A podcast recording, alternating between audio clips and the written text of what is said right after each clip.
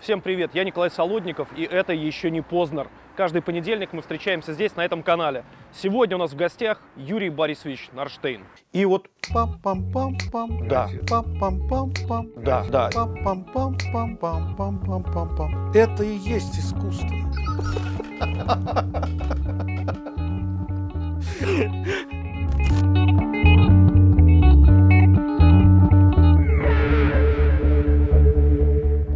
Ну, мы с вами, на самом деле, даже уже не сегодня, а как-то э, какое-то количество лет назад разговаривали про то, что э, всегда же вопрос, не стоит вопрос, какой режим, Да. Да. Вопрос, Какая на самом деле, идеология? стоит, кто ты. а кто ты? Конечно. А вы вот, с- мы сегодня с вами до начала интервью говорили, вы говорили о важности поступка, Да. человеческого поступка. Да. Вы поступков больше наблюдали в советское время, там, в 90-е или сейчас? К сожалению, в советское время. Потому что, понимаете, там, казалось бы, э, были конфликты с властью, э, власть себя вела исключительно идеологию, поставив впереди всего, а это все, это падение власти. Это уже сразу, она, она уже себе сразу тем самым определяет на разруху. Но э, при этом, э, значит, личные отношения людей должны или строиться на очень таких, э, очень ярких и твердых принципах, но камень лежит на дороге, убери камень. И для этого не нужно тебе говорить, а вот эти власти, суки, падла, вот они, вот лежит камень, а вот ни- ни- никто не уберет. Возьми сам убери. Я застал то время, когда весна, я еще мальчик, я вижу, выходят взрослые во двор, начинают убирать двор после зимы. Всегда его надо убирать. Потом они вскапывают деревья, вскапывают клумбы. Все это очень так, знаете, простодушно. Все это на хохоте, все это на веселье. И, и весь этот двор, это, как я сказал однажды Жванецкому, я говорю, у, нас тоже, у меня тоже была маленькая Одесса, наш двор. И понимаете, как Михаил Михайлович, вот он рассказывал там про, э, очень красиво рассказал про свой двор, а я говорю, а поскольку у нас два дома такие были фланкирующие дома, а- а- а- а- очерчивая двор, под одним номером они были, два дома, и с порядковым номером квартир, от одного дома к другому. И у нас, говорю, летом э, можно видеть было сцену, как из одного дома выходит э, хозяйка, у нее тарелочка, на тарелочке кекс какой-нибудь, она несет в этот дом кого-то угостить, да. порадовать тем, что она сочинила. И вот эта вот а, жажда порадовать, она была внутри. Хотя были пьянки, ссоры, в кварт... коммуналка есть коммуналка, там сходится много характеров. Понимаете, ну в семье всегда ругаются. Даже внутри семьи ругаются. Ну, это Поэтому правда. что там винить? Вот коммуналка, вот это. А то разъехались по отдельным квартирам, что прекратились конфликты. Нет, никуда не уходят. Но при этом, а, казалось бы, э, коммуналка коммуналкой, а если кто заболевает, то все сразу помогать начинают. Это очень важный, существенный момент. К сожалению, это все уходит, тебе скажут, иди к врачу, или у тебя проблемы, ты там можешь взять, прийти с бутылкой к другу. А сегодня тебе скажут, иди к психоаналитику, что ты, мне, что ты меня время отрываешь. То есть вот этот изменился, стрелка переведена куда-то на то, что моя душа не приемлет. А что ж такое, я не знаю, вот я про это когда думаю, вспоминаю наш двор. Ну, конец 80-х, я еще Да. там, или там середина 80-х. Ребенок, маленький город, деревня фактически. И вот каждый вечер э, все соседи из многоквартирного деревянного дома на Выходят. скамейках Та сидят. же самая история. Мы дети, носимся перед ними и так далее. Да. И потом наступает вот этот э, 90-е годы, 91-й год, 93-й самые. такие. И вот как по щелчку вдруг Это уходит. я, я себя спрашиваю, это, блю- это лю- человек так слаб? Или это такая безнравственность и аморальность государства, которая настолько сильна в своей аморальности, что оно смогло этих людей вот так вот... Я думаю, что тут и человек слаб, и государство тоже этому потрафило сильно очень. Но получилось, мне представляется, такая история получилась, когда кто-то почувствовал, что он на... О, пришло новое, ну, на этом деле я себе сделаю. И получилось так, что один человек стал рассматривать другого как товар, как э, средство для достижения цели, как препятствие к достижению цели. То есть э, человеческое, человек превратился в некую единицу, которая или мешает, или способствует. С кем ты? То есть и это, и это была сильная сторона, э, могу сказать совершенно твердо, капиталистической идеологии. Я вообще говорю, при всем том, что у государства огромное количество преступлений, огромное, но при этом я всегда говорю, социализм никогда не выживет, если в нем заведется гадость, а капитализм без гадости никогда не выживет. Такая вот, такое вот столкновение, понимаете? И поэтому понятие, для меня понятие товарищества, оно никуда не уходит. Эти все красивые выступления. Дамы и господа, знаете, я, э, значит, на Кроке, вот фестиваль Крок, и там шло объявление. Нет, это было на фестивале в Суздале. И это объявление, значит, дамы и господа, простите, пройдите в зал, все. Я встретил директора фестиваля, э, и я говорю, слушайте, что за дамы и господа? Мы здесь сообщество, мы здесь вообще-то друзья. Мы здесь те, кто собрались во имя чего-то. Какие дамы и господа? Слышу, после этого пошло объявление. Дорогие друзья, значит, сработало. Понимаете? И это же не просто фигура речи, это фигура внутренней жизни. Вот, э, Коля, вот вы мне так вспомнили, э, вопрос был задан, то время, это время. А материально жилось гораздо тяжелее в то время. Сегодня, понимаешь, ну, если, если, если я возьму, допустим, за единицу измерения нас Франческо, то, конечно, мы, мы можем заработать это, это, это. Но тогда это, этого не было. Хотя, знаете, я не могу жаловаться. Конечно, у нас не было ни хором, ни дачи, мы снимали дачу с детьми. И тоже ничего, никакой драмы не было. Мы туда приезжали, дети были веселы, счастливы, перед ними был весь мир. Сегодня я бы уже ребенка не выпустил бы на улицу. Да и кроме того, я вот э, у Франческо купила маленький домик дачный такой, пристроила мастерскую, она все время там живет, э, на 45-м километре Калужское шоссе, вот где мы снимали дачу. Все время там. Но я там не слышу детских голосов, какие я слышал ну, да. тогда, в 73-м, 74-м, 75-м, вот мы как приехали туда. Я не слышу этого звона двора. Я даже здесь не слышу. Я вот про это хотел спросить. И вот это, это, это, понимаете, это опять да. двор превратился в пустыню. Пустынь. Да, машина, машина, машина, машина, машина. Как-то лет 15 назад мы здесь стояли у выхода, э, и я говорю Тане, помощнице своей, я говорю, видишь, Таня, улица пустая, да? Пройдет лет пять, это все будет забито машинами. Так оно и есть. И это Э, да я, естественно, я не, не, не в наклонении зависти, у него есть машина, в конце концов, Понятно. я могу себе купить машину, она мне просто не нужна. Потому что мне проще вызвать такси, доехать туда-то и туда-то, а дальше водитель сам будет заниматься своей машиной, все прочее. Мне не искать ей парковку. Хорошо. Да, и не искать парковку, и все, и все прочее, и прочее, и прочее. А, а дело, дело в другом, что, опять же, наличие этой недвижимости вырабатывает определенную психологию. Смотрите, конфликты на дорогах. Эти самые слаломисты, которые ездят как хотят, потом случаются аварии, причем часто очень со смертельным исходом, потому что они, они считают себя хозяевами э, пространства. Вообще, понимаете, для меня э, ощущение хозяин пространства уже есть преступление. Ты можешь быть хозяин своих мыслей, хозяин своего творчества. Э, единственное право возвыситься над другим это возвыситься внутренне над собой. Это единственное право. Все остальные права не исключаются.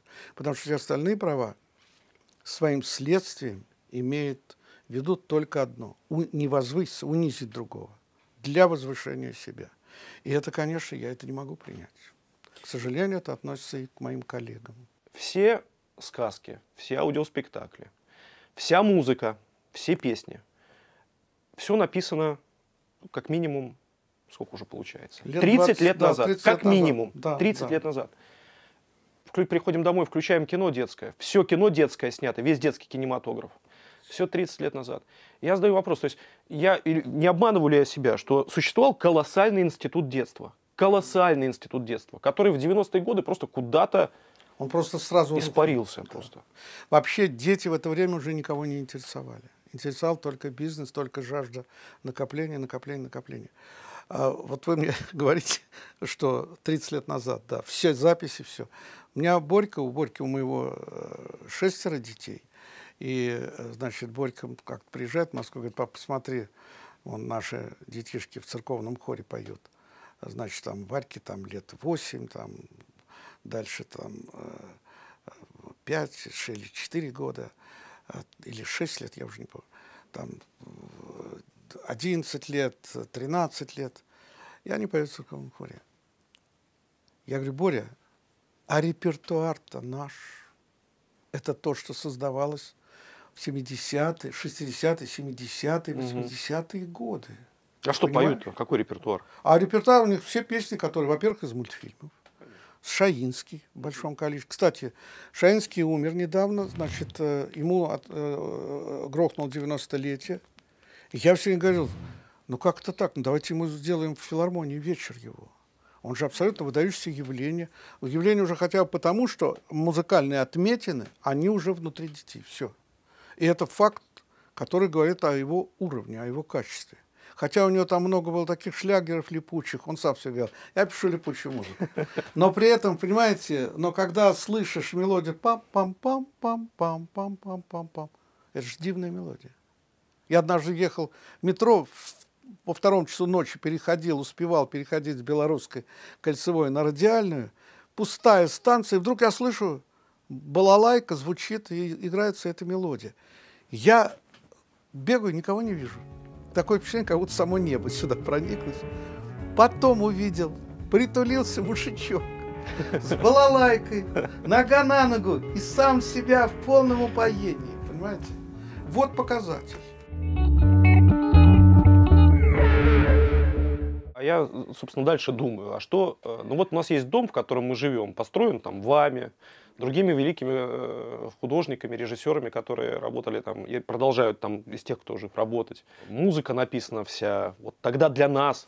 А что с этими-то детьми будет сегодня, которые сегодня, собственно, рождаются? Потому что их рождают люди, которые уже выросли. Мамы, папы, которым по 25 лет, они уже родились в стране, в которой института да, детства... другой стране. Института детства уже не существовало. Они воспитаны вот абсолютно этой пустыне какой-то. Вот что с этими-то детьми будет? Я об этом все время думаю. Видите, э, э, фразы, которые исходили от властей и воспитания подрастающего поколения. Ну да, да, да, да, да. Это, вот, это была, оказывается, не просто фраза, не просто фигура речи. Это было то, что входило в само понимание жизни.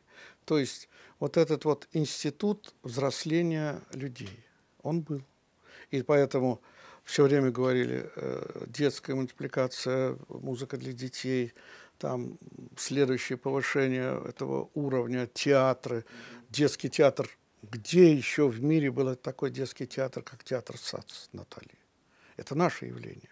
Поэтому об, об этом очень много говорилось, но и об этом очень много смеялось. Вот есть русская поговорка «Э, «Чему посмеешься, тому и послужишь». Понимаете? Вот сейчас мы этому должны служить, а, а служить нечему. А посмеяться посмеялись крепко. И поэтому как это будет а, возрождаться, я не знаю. Я, я просто не знаю. Что касается моих э, внуков, то когда они появлялись у нас в Франческо, я им давал нужные книги читать. И моя Яночка с четырех с половиной лет живет в Сан-Франциско. Сейчас уже ей 28 год. Она уже закончила Беркли, очень хороший университет. Да, Она закончила аспирантуру. Она сейчас пишет какую-то там научную работу. Она микробиолог. Это, получается, ваша старшая внучка? Она самая, да. Она самая первая, старшая. Она самая, Из восьми, да, у вас восемь, я прочитал. да. Она это, это, это. Но когда она приезжала сюда, я ей давал, вот тебе эта книга вот тебе это. У нее в результате всего ее любимый писатель, э, который остался в это время, это был Юрий Коваль. Да, у нас Я у Гоши ей... любимейший, ну, недопесок. У нас Франческо да. любимейший. Я с Юрой был знаком буквально в своей жизни всего там три часа. Но я ему, слава богу, успел об этом сказать. Какое влияние оказала его проза на нашу семью, на наш строй речи и все прочее, прочее, прочее. Так что она даже меня пригласил, ему вручали премию Гайдара, и он меня пригласил на вручение этой премии. Вот, и до такой степени это внедрилось в ее сознание, что, ну, у детей же память прекрасная. Ну, конечно. Что э, однажды уже она, уже ей, наверное, лет 15, э, приезжает в очередной раз на лето к нам. А я взял с полки Коваля, и открылась книжка у меня на его повесть «От красных ворот». И вдруг Яна говорит, дед, а ты э, читал эту повесть? Я говорю, Ян, ну, конечно, читал. Я вообще всего Коваля читал. Угу. Ты знаешь, говорит, а я вот когда дочитывала ее, я так расплакалась. Я говорю, Ян, так это и есть искусство. Оно э, в тебе пробудило какие-то дремлющие мотивы твои, о которых ты не подозревала, и вдруг оно именно туда, вот это, это как в зуб не, э, иглой, в нерв попасть. Вот она, оно попало, его слова попали в тебя. И она мне тут же наизусть шпарит большой финальный кусок. И что интересно, вот тут надо у детей вырабатывать слух. Вот если говорить да, слух точно. в прозе. Понимаете, сегодня государство не будет вообще этим заниматься, этим должны заниматься в семье. В школе тоже не будут этим заниматься. А я ей очень много читал вслух, и у нее развился слух к слову. Я стихов очень много читал. Я вообще с детьми, когда с моими детьми маленькими мы идем в лес за грибами, я им все время а, Бернс в основном такой, там, это честной бедности своей стыдится и все прочее. Ну Тот самый жалкий из людей, трусливый раб и прочее. И вдруг она мне шпарит этот кусок, а потом говорит, дед, ты посмотри, как он описывает начало зимы, как осень. Снежная пыль. Ты видишь, он пишет, снежная пыль. Как, говорит, это точно. И мне это понравилось, что она не просто читает и следит за сюжетом, она идет по словарю. И вот это и есть самое большое богатство – идти по словарю. Но мне кажется, это могут, этому может научить либо Опять тут могу вспомнить советское детство. Сколько было в домах пионеров кружков. Мотоциклетный, машиноведение, театральный, это я уж не говорю, это вообще... Это, Радио. Ра, Ролан закончил, Быков да. закончил переулок Стопани, там был у нас э, э, городской дом пионеров. Я-то учился в районном, хотя разницы никакой. Везде были замечательные преподаватели. Там э, в радио, сказали, авиамодельный кружок два кружка по рисованию, причем один с декоративным уклоном, другой там живопись. Бесплатно? Бесплатно, конечно. И это очень важно. Я задаю вопрос, простите, господа, куда деньги делись? А деньги разошлись. Говорю, я знаю, куда разошлись. Вы все время говорите, что нет денег. Нет, я знаю, где деньги. Это мои деньги, это наши деньги лежат в карманах у богатеев. И если он вынимает из кармана там 200 миллионов на больницу, как это сделал этот, с челочкой-то у нас, как он, Сечин. И он так сделал, и за ним идет директор, там, заведующий каким-то отделом больницы.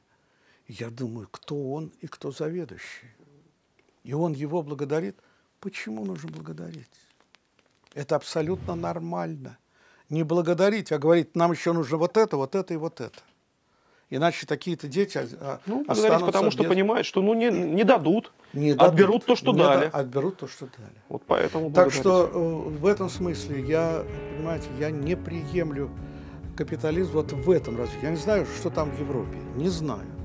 Но, но то, что здесь происходит, я это абсолютно не приемлю ни по каким категориям. Ну, по поводу Европы, вот интересно, мы недавно брали, разговаривали с Сакуровым, и он, среди прочего, сказал по поводу Тарковского, э, что э, вот его отъезд на Запад. Никто и никогда на Западе, уже в то время, не дал бы ему тех средств для того, чтобы, например, он мог снять того сталкера, которого Которого, он снял. Да, никогда. Это, да. это абсолютно правильно. Он же трижды его снимал. Трижды. В Советском это, Союзе. Да, в Советском Союзе. Это случай совершенно невероятный, причем, к сожалению, Тарковский повел себя неприлично по отношению к Рербергу. Он на него перевалил все свои, свои собственные неудачи, к сожалению. И для Рерберга это был довольно сильный удар, ощутимый. Но факт тот, что трижды, у него было три кинооператора. У него был, значит, Рерберг, Княжинский. абсолютно несравненный кинооператор. Потом у него был Калашников, а потом уже Саш Княжинский. Снимал, и он там радовался и все прочее. И Саш Княжинский дивный кинооператор, тут никто не спорит и все такое. Но сам факт, и, и тут надо учесть, у него было время подумать, и у него было время переосмыслить вообще всю вещь. Он же ее все перевернул. Абсолютно. Абсолютно. Стругацкий Начала, переписывали раз Стругацкий 10, переписывали. Да. Там он сделал совсем другого героя стал. Из бандита превратился из, в... Да, из бандита превратился мученика. в человека такого, который рефлексирует на, все, на весь окружающий мир. Слабый, беззащитный и все прочее. Но через это повышение вот этой вибрации нервного понимания окружающего мира. Главное,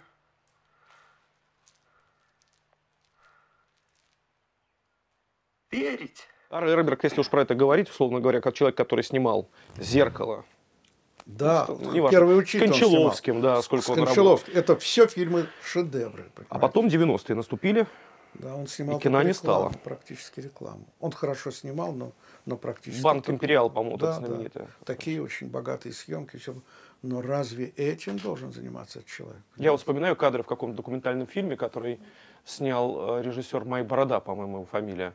Называется Рерберг А, и вы Тарковский. имеете в виду документальный фильм? Да, Рерберг и Мой Тарковский. Борода, да. И где Рерберг сидит в комнате, у него за И- спиной Рафаэль. Да, да, да. И у него вообще там еще живопись, и его собственная там живопись висит. И, кстати говоря, вот если вы вспомнили, мы вспомнили Рерберга, так э, ему как раз э, А он у вас здесь был? вопрос. Нет. Я говорю, Гоша, приезжай, мы же на одной линии живем. И вдруг он внезапно умирает. Он же жил на, ну, недалеко от, от метро Пушкинская. да. И, э, и вот мне там понравилось очень, там замечательный момент, когда Гоша, он занимался живописью, а а кинооператор не мог заниматься. Понимаете, Ливан Пааташвили, вот человек, который снял «Бег» и снял с Андроном «Сибириаду» фильм, такой очень мощный э, кинооператор. Вот он, пожалуйста, он, он тоже был рисующий кинооператор. Целый альбом выпустил, у меня лежит. А Гоша живописец был. И ка- я помню, как мне это понравилось. У него висит композиция, и вдруг у него так вопрошают, а это что? Да это, говорит, мое. Не получилось, говорит, композиция. Понимаете? Я не смог собрать три цвета. Это говорит о том, как он относился к кинокадру. Это не просто съемка чего-то натурального. Это было у него вещи, которые были структурированы его собственным пониманием, что такое изображение. Так что тут, видите, тут опять есть о чем говорить. Э, Конечно, в кинематографе было несколько таких драматических историй. И, конечно, самое драматическое – это с фильмом «Комиссар». Хорошо, что фильм выжил. Что он Аскольдова. остался. Аскольдова. И, и ему помогли его друзья, кстати говоря, цыковские работники. У него копия фильма была на дачу одного из, где искать не будут.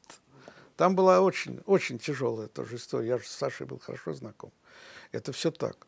Да, у Киры Муратовой были э, очень сложные отношения, хотя она все равно могла прийти к Ермашу, и ее принял. Я вот недавно читал стенограммы заседаний э, в Мос, на Мосфильме, в управлении кино, в Госком, ну, кино, это как это называлось, я уже даже не Ну, помню. Госкино. Стенограммы опубликованы э, по фильмам Тарковского. Вот, начиная там от э, Иванова детства и, э, и так далее. И у меня сложилось абсолютное впечатление, что коллеги, коллеги часто его, ему мешали, и там выступали сильнее против него, чем партийные Чем партийный- бонзы. То же самое с фильмом «Комиссар» был. М. Мне Саша рассказывал. К сожалению, я не хочу называть, к сожалению, знаменитые имена, но мне Саша об этом рассказывал. Я, если он написал об этом, очень хорошо, будет опубликовано, но я не имею Ну да, желающий тут говорить. он книжку Да, взял, и там, там да, все фамилии, все да, указано. Да, это все так. Это поразительно, конечно. Но при этом Кира Муратова, понимаете, фильм э, «Долгие проводы», «Короткие встречи» сначала, потом «Долгие проводы». Два шедевра, особенно «Долгие проводы». Там эта замечательная актриса Товстоноговская. боже Шарко. мой. Шарко. Господи, какая актриса. Я помню, кто-то у меня здесь был, и говорит, сейчас еду в Ленинград, поздравить Шарко. Я говорю, передайте от меня ей самый низкий поклон. Просто, ну, абсолютно редкая и, и ре- редкая актриса и редкая работа с актером. Вообще в этом смысле Муратова. И, и тут, э, понимаете, когда начинает кивать там на власть, власти там мешали. На самом деле иногда хочется сказать, ну и хорошо, что мешали. По крайней мере, человек был собран, постоянно в состоянии атаки, постоянно вы, находил пути, которыми он мог обойти. Э, та- э, ну, что говорить, Атары Оселяне, понимаете, три грузинских фильма, три шедевра. Потом уезжает во Францию, ему там, я с ним очень дружен, и был и там у него. Тяжело деньги и собирать. сюда. Я говорю, что у тебя? с- Да, говорит, еще деньги. Он говорит, ты понимаешь, говорит, какие странности. Я имею все награды. У меня там орден этот, орден там кавалер чего-то, еще прочее. И он ищет деньги. То есть орденочек-то дать гораздо проще, чем человеку действительно практически помочь. Вот я говорю, что дело в поступке. Никакие разговоры не заменят поступок. То есть это, это о чем говорит? Это мы в каком обществе живем? И понимаете, вот э, что можно сказать? Это отсутствие общественного мнения. Общественное мнение у нас формируется где-то там э, в других, на других территориях и выдается сюда потом. Вот отсутствие общественного мнения. Вот что это такое. Хотя все будут говорить, да мы свободны, да ты говоришь все, что угодно. На самом деле нужно говорить не все, что угодно, а все то, что очень важно для нашей жизни. И это сказанное должно быть услышано теми, от которых, к сожалению, зависит наша жизнь. А вы видите сегодня, ну ладно, такую, в конкретно какую-то такую общественно-политическую плоскость. Есть сегодня какие-то, я не знаю, там, представители общественного мнения, я не знаю, общественные авторитеты, политические авторитеты, которые могли бы составить какую-то альтернативу тому положению дел, которое есть в стране. Понимаете, Саша Сакуров сам общественный авторитет. Это правда. Но да. сам нуждается в, в защите помощи, и помощи, в защите да. своего общественного авторитета. Поэтому, казалось бы, таким человеком для меня, например, Антонова замечательно. Но она в своей, на своей территории замечательно делает то, что, чему она служит, и чему служит вся ее жизнь и все ее поступки. Э, Для меня, безусловно, таким бы должен был быть Петровский, который на самом деле должен говорить всю правду Путину. У него для этого есть все условия. Он с ним встречается. У меня, например, нет такого. Я могу только косвенно сказать. Может, говорит, но публично не может. Понимаете? А должно быть Может, сказано говорит. публично. Другое дело, что это должно быть сказано в вежливой форме. Потому что, э, вы же понимаете, ну, Петровский не может себе позволить разнузданности или кто-то из серьезных людей. Но, к сожалению, эта разнузданность по отношению к власти, какая бы она ни была, все равно ты в этом смысле должен отвечать за свои слова. И чаще всего э, не слышать тех, которые стараются громко о себе заявить. Они менее, менее всего слышны. И кроме того, я боюсь этих громких сегодня разговоров, потому что я вижу, кто там мог бы сменить и, и, и, и куда бы мы попали. Вот э, этот человек, о котором все время говорят, там, что он... Политик? Политик, да. Ну, Кудрин, Медведев, Не, не, не, нет, я не об этих, а тот, кто не во власти, но Навальный. Навальный, да. А. О нем говорят, послушайте, да не упаси Боже, не дай Бог. Он А что, в нем, а- способен а что, а мыслить. что вам в нем, э, он вас в нем нем, смущает? в нем, у него нету а, порядка политического мыслителя, понимаете? Он только, только тогда, когда он говорит против. А ты, вы знаете, мне иногда хочется сказать, я бы запретил говорить против. Я бы говорил, скажи, что за. Вот собрался круг. Скажите, что вы бы сделали вот в этой ситуации, за что бы вы боролись. То есть, где то место, куда надо ногу поставить. И это вопрос сразу бы, и разговоры приобрели бы сразу абсолютно точный динамический характер с посылом «а куда?», с предложением, а не просто критика. Ну, понимаете, каждый мнит себя стратегом в виде бой со стороны. А когда попадаешь во власть, там совершенно... Даже те обещания, которые ты даешь в предвыборной ситуации, они уже не работают, когда попадаешь во власть. Пожалуйста, пример американские выборы президента. Это совсем другие дела уже идут. Но, а, а, да не дай бог, я так пытаюсь себя представить, я бы оказался во власти властной структуры. Либо я стал бы скотиной, сволочью, либо я бы от ужаса просто стал бы сходить с ума и стал бы выполнять то, что мне все время диктует. То есть этот институт настолько сложный, настолько ответственный, но самое главное ответственный. Но как только человек, попавший во власть, начинает подгревать себя, его надо выметать отсюда сразу. Всех. Потому что, знаете, Лужков когда-то пришел э, мэром, и был замечательно, он стал делать какие-то очень хорошие прагматические шаги. Потом крепко встал на ноги, отряхнулся, и пошло и поехало писать губернии. Кому Моск... Какой Москве нужна была эта их, извините, сраная Сити? Кому она нужна? Они изуродовали силуэт Москвы абсолютно. И, и не думали о последствиях, что это Сити, туда надо дороги, то, что это все в одном месте концентрируется, какой-то гнусный дух. Понимаете? Кому это все было нужно? Убили силуэт Москвы, даже не думая об этом.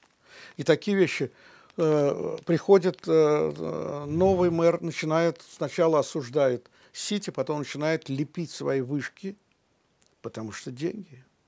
Дальше продлевает Москву на 50 километров вместе с Медведевым, тоже крупный мыслитель в области градостроительства.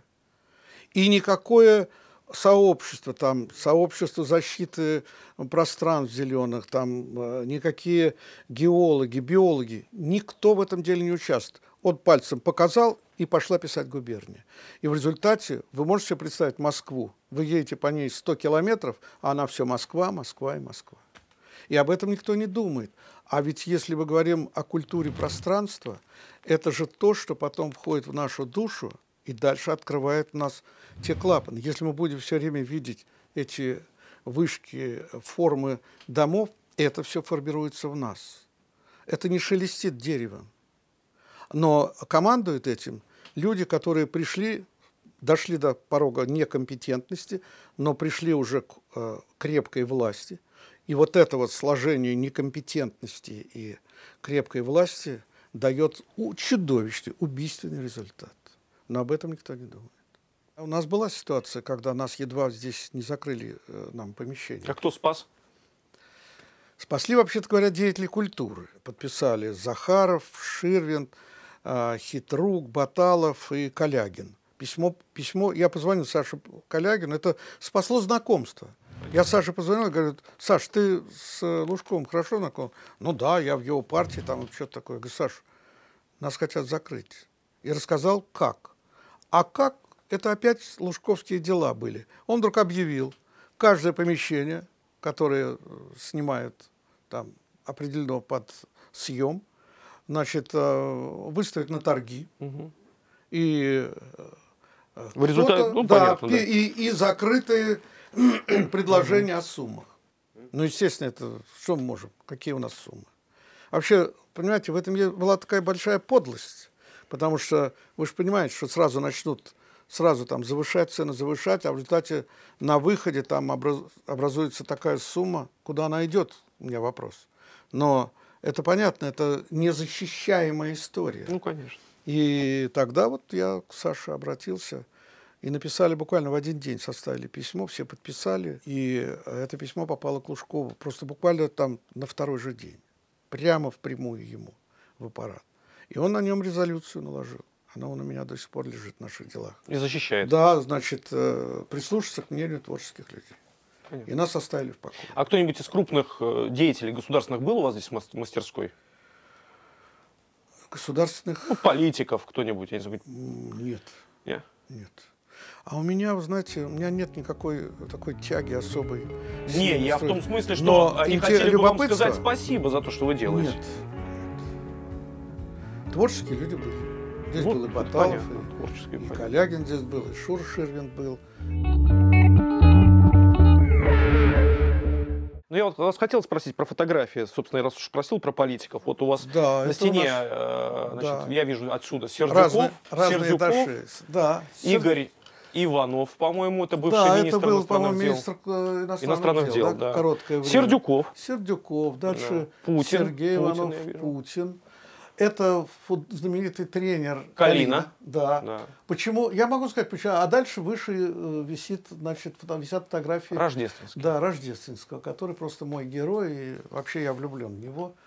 Что и, они здесь и, делают? И, и в его. Что они здесь делают? На самом деле, я, это здесь только малая часть того, что у меня собрано. У меня на самом деле собрано довольно большое с, с, собрание различных людей, мне незнакомых.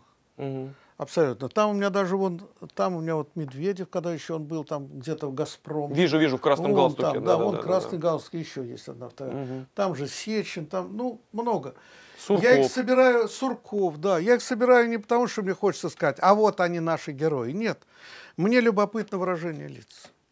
Понимаете, чиновники, они, они везде чиновники. И во все времена они те же чиновники. Только у них зализа счетчик там, височков по-другому, укладка шевелюры другая. А так мне интересно их поведение в каких-то ситуациях.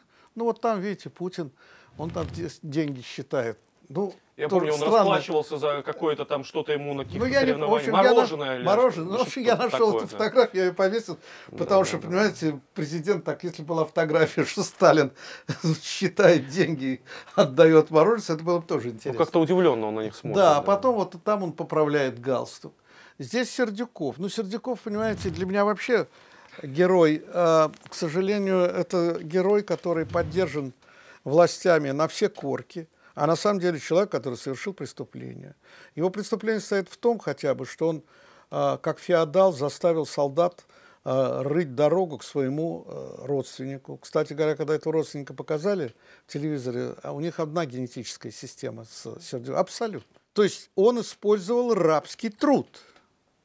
И, за, и ничего, и он вышел совершенно только отряхнул, он приезжал на машине. То есть это, эти люди, они живут э, даже не в другом глобусе они в другом пространстве. Для них сделано это пространство. Вот. Но лицо-то, оно все равно никуда не денешься. Мысли-то все равно в одном направлении идут. Так что ну, здесь, видите, даже Виктюк фотографии. Вот почему она здесь висит? Это был у него какой-то день рождения. И он так наслаждался словословием, которые шли в его адрес. Я думаю, боже мой, взрослый мужик. Как не стыдно. Аж язык высовывал от наслаждения.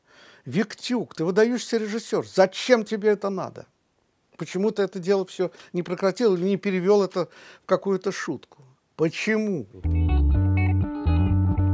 Еще не поздно поддерживает книжный магазин «Подписные издания», который находится в Петербурге на Литейном проспекте 57. На мой взгляд, лучший книжный магазин в городе. Лично для меня, как для читателя, здесь есть все. Литература по искусству, нон-фикшн, художественная литература, все новинки здесь появляются в первую очередь. Все приходите сюда. А кроме книг, здесь еще очень вкусный кофе. Все в подписные издания. Листок, на котором написано «После болота черная дорога, черная дорога засыпаемая, засыпаемая снегом». снегом. Это, знаете, я почему повесил себе как напоминание.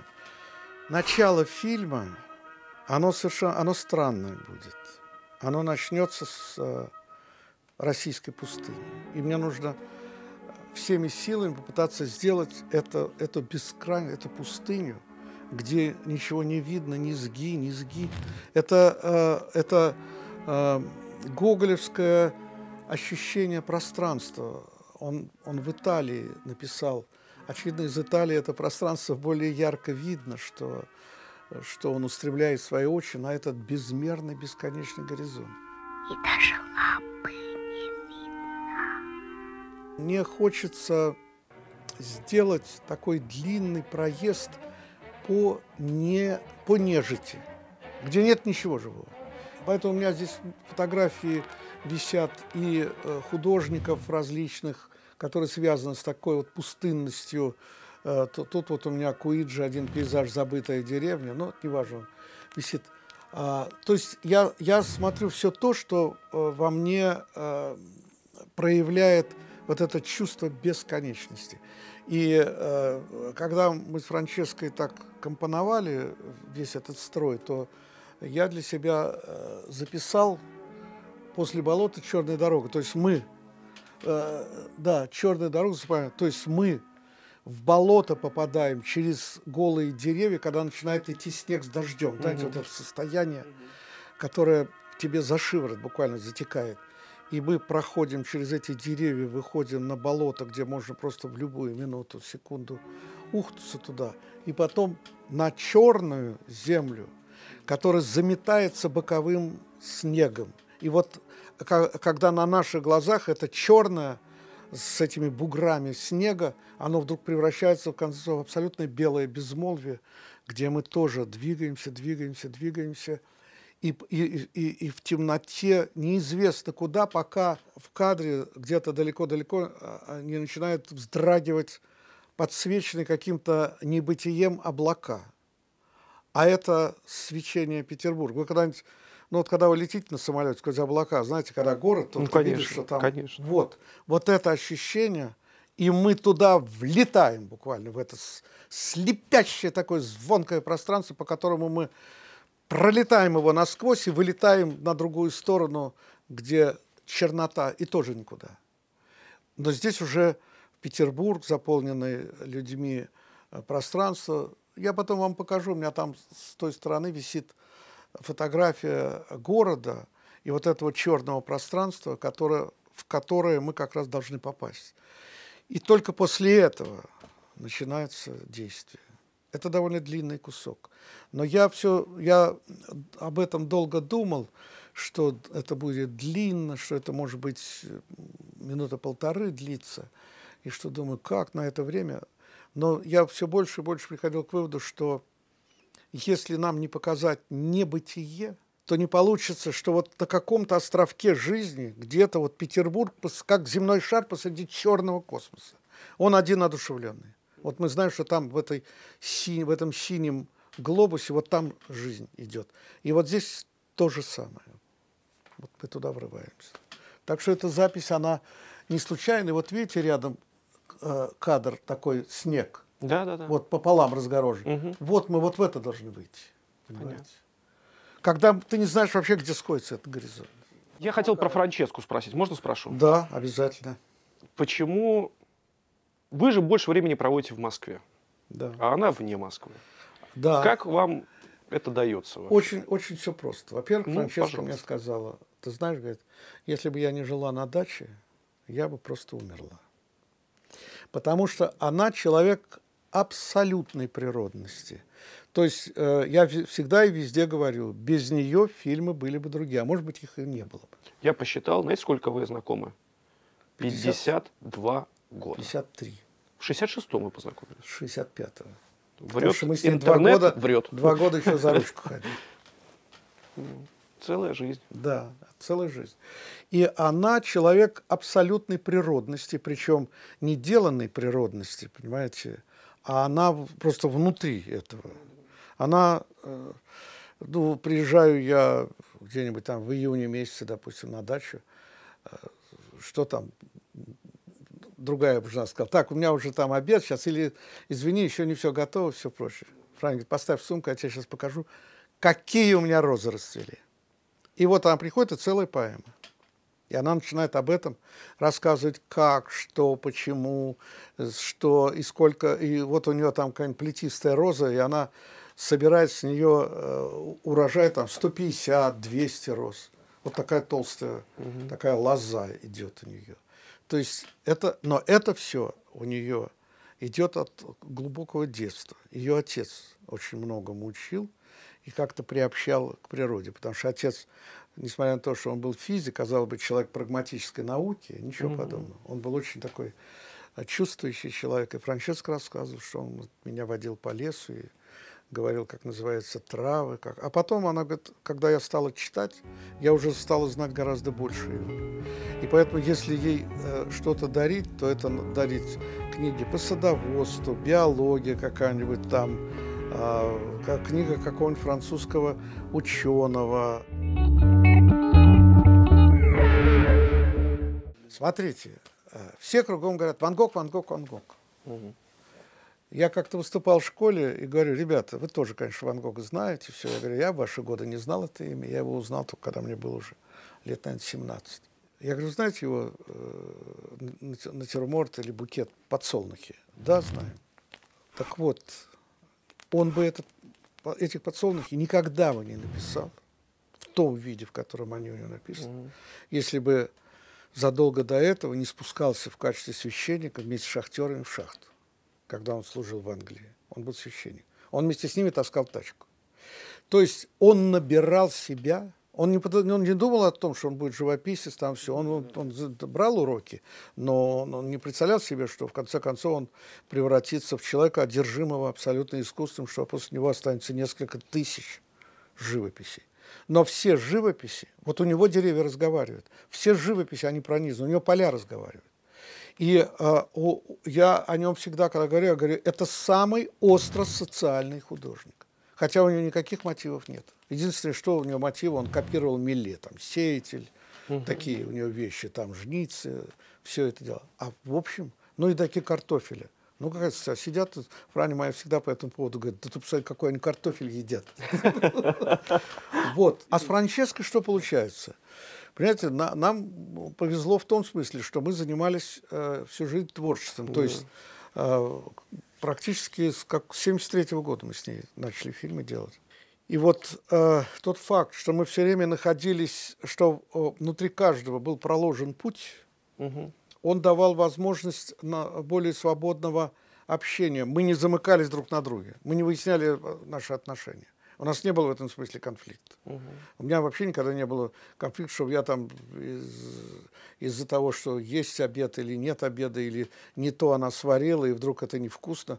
На студии э, девчонки, которые приходили к нам обедать, э, ну, чай мы пили в павильоне в перерыве. И, и я говорю, ой, как вкусно, как вкусно. Они сидят и говорят, первый раз видим такого человека. Что, что говорит, не, хлеб черный вкусный, это вкусно. Ну да, ты должен быть голоден, чтобы было вкусно, в конце концов. А не потому есть, что почувствуй это, вот это.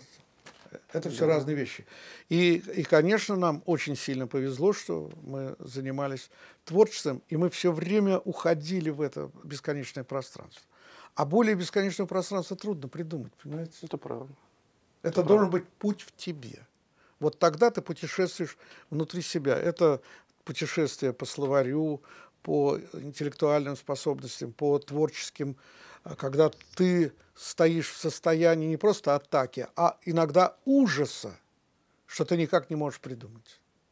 И вот этот ужас рождает тебе, тебя настолько сильно начинает расшатывать, что в конце концов пробивает какую-то невидимую стену. Так что в этом смысле нам действительно повезло. Спасибо вам огромное. Спасибо. Наш традиционный конкурс за лучший вопрос, который вы оставите в комментариях. Сегодня книги от Юрия Борисовича Нарштейна. Первая книга «Ежик в тумане». Книжка номер два Юрий Коваль «Недопесок». Книжка номер три сборник стихов Роберта Бернса, о котором мы сегодня вспоминали. Книжка номер четыре. Это э, книга, которая вышла в издательстве «Сеанс», посвящена Кире Муратовой. И книжка номер пять. «Диалоги с Сакуровым». Оставляйте ваши комментарии. Лучший вопрос получит все книги. Ну и не забывайте подписываться, жмите колокольчик. Мы гадаем по ну не гадаем по книжке, а так, с одной стороны гадаем, а с другой стороны итог разговору подводим. Наугад открываем страницу. Ну это мы и такое делаем. Если вдруг попадется с матерщиной, поменяем. А можем и... Ну, это интернет. Почему? Однажды, интернет. однажды это Миша. Алдашин пришел сюда Так. и говорит, а я в каком-то страшном, не просто упадническом, я просто Мгм. ниже пола, абсолютно. Такое отчаяние было уже в никуда. Что-то случилось там, не помню, что-то где-то, что-то у меня, ну, а может быть даже могла быть история, связанная с тем, что что-то не продалось, денег нет. Ну, в общем, разные бывали истории. И Миша говорит, Юрий Борисович, ну что вы в таком отчаянии? Ну, дайте гаданем. А у нас есть книжка, э, по-моему, это была Афанасьева «Заветные сказки», а может быть, какая-то другая, но вся просто забита до краев матершиной. Гаданем. И он говорит, ну дайте гаданем. Там, я говорю, ну ладно, страница такая-то, пятая строчка снизу. Он открывает и начинает хохотать. Я говорю, что такое? Он говорит, посмотрите. А там фраза, переломанного хуя не стоит.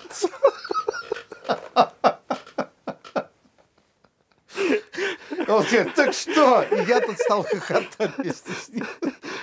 Я говорю, Миша, все-таки словарь не подводит. Так, ладно. Значит, вот, Егор Летов, давайте вы только не называйте Может, страницу. Вы просто посмотреть-то, открываете Что наугад. это такое? Ну, Наугад, любая страница, первые восемь строчек. Да, Подведем итог нашему разговору и заглянем в Давайте. будущее. да. Ну, Я тихо шагал по небу. а вот прочитайте. Восемь строчек. Есть, может, Я тихо шагал по небу. Оно прогибается мягко, словно улица ранней радугой. Дождь покатился с ветвей на меня, окатил меня кучей травы, все сместилось, вцепилось, и я вдоль дороги цепочкой растянулся и обледенел, словно карбашев в брыжке. Глаза мои плакать желают, покрылись мясными прожилки. Куда их не прячь, все равно выпускают слезу. Длинную, дурно пахнущую воздержанием. Сегодня я видел завтрашние облака. Я их пытался потрогать и не вернулся. Поэтому пусть не лают на меня брошенные собаки. Вообще здесь очень много сошлось со мной, потому что когда меня спрашивают, ну а как, когда тебе... Я говорю, «С- любимая погода – осень, в дождь, в лесу. Особенно, когда вдруг в грязи яблоко, омываемое дождем. Оно такое яркое и светлое. Спасибо. Так что Спасибо. Летов не подвел. Спасибо.